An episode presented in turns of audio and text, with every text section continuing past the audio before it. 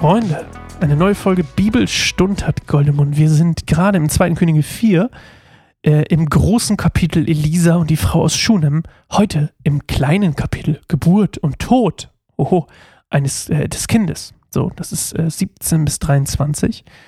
Und äh, ihr erinnert euch an gestern, Elisa hat gesagt, du kriegst ein Kind, einen Sohn ähm, für diese treue Frau Gottes. Und wir lesen mal, was passiert. Wie gesagt, 17 bis 23.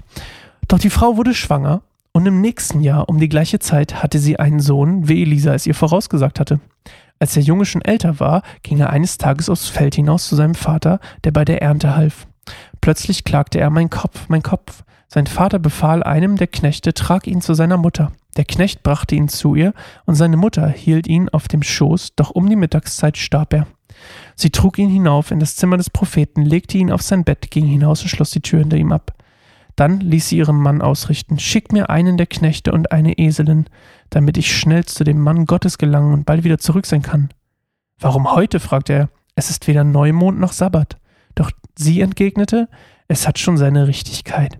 Also, die Prophetie von Elia, oder das Versprechen besser gesagt, für ihre Treue und ihren Glauben wird erfüllt und ihr Sohn wird geboren. Und dann ist anscheinend ein kleiner Zeitsprung drin.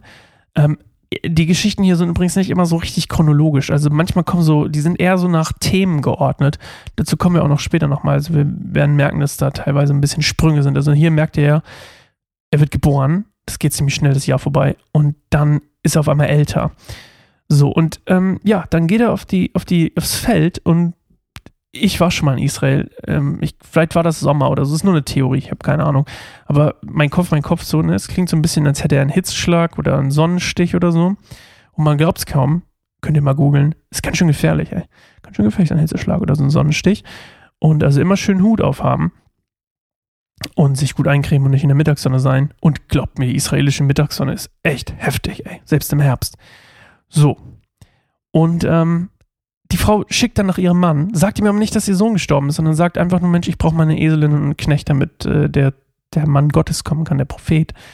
Ähm, sagt gar nicht warum und der Mann weiß auch gar nicht warum und fragt sich, warum denn heute? Es ist doch gar nicht Neumond oder Sabbat. Also da merkt ihr auch, die, die Interessen, geistlichen Interessen des Mannes sind vielleicht eher so verordnete Richtung so den Festen oder dem, dem Religiösen, könnte man vielleicht sogar sagen.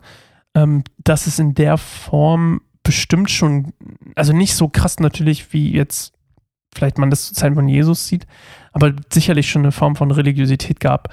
Und ähm, er halt so auf diese beiden Dinge pocht. Und ähm, ja, sie schickt auf jeden Fall nach ihm und, und der Mann, äh, sie, der Mann fragt halt warum und, und sie sagt, nee, nee, es schon, hat schon seine Richtigkeit. Also sie sagt ihm gar nicht, was los ist. Und was im Endeffekt los sein wird, das erfahren wir morgen.